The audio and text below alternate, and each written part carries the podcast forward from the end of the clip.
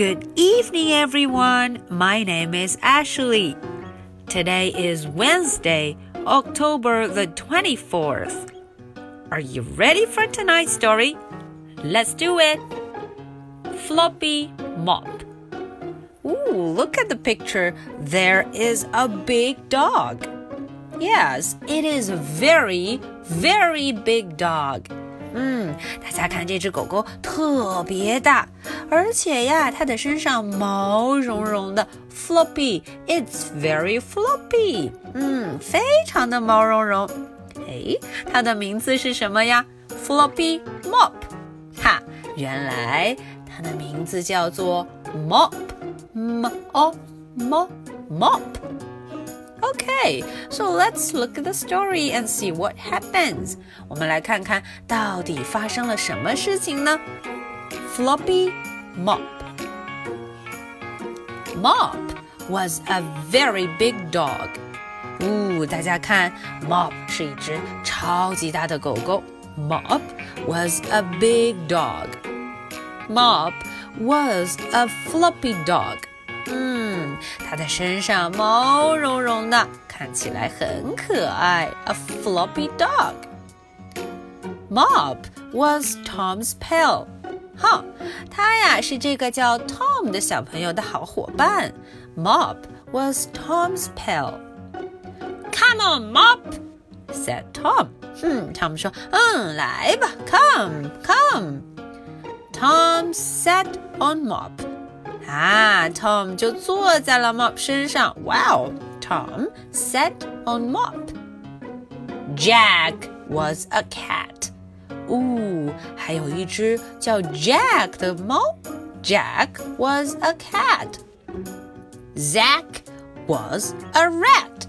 哇，更热闹了，还有一只老鼠，名字叫做 Zack。Zack was a rat.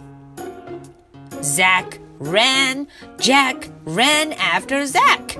呜、哦、，Zach 在前面跑，Jack 就跟着他了。Mop ran after Jack and Zach。呼、哦、，Mop 也跟着他们跑了起来。Stop, Mop! stop! Back to Tom. Tom 说：“呜、哦，快停下！Stop, stop!” Mop stopped. Mob 很听话，他就停了下来。Mop and Tom sat. 诶，他们俩呀就坐在了一起。They sat. Tom and Mop had a nap. 哦，他们俩就一块儿睡了个午觉。Had a nap. The end. Okay, now it's your turn to read with me. Are you ready? Let's go. Floppy Mop. Mop was a big dog. Mop was a floppy dog. Mop was Tom's pal. Come, Mop, said Tom. Tom sat on Mop. Jack was a cat. Zack was a rat. Zack ran, Jack ran after Zack. Mop ran after Jack and Zack. Stop, Mop! begged Tom. Mop stopped.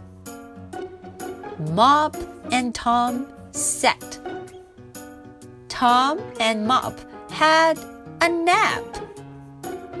The end. Okay, so this is the story. Now, are you ready for my question? What's the name of the boy? Alright, it is a very simple question, so I'll be waiting for your answers. So much for tonight. This is the story for Wednesday, October the 24th. Alright, good night. Bye.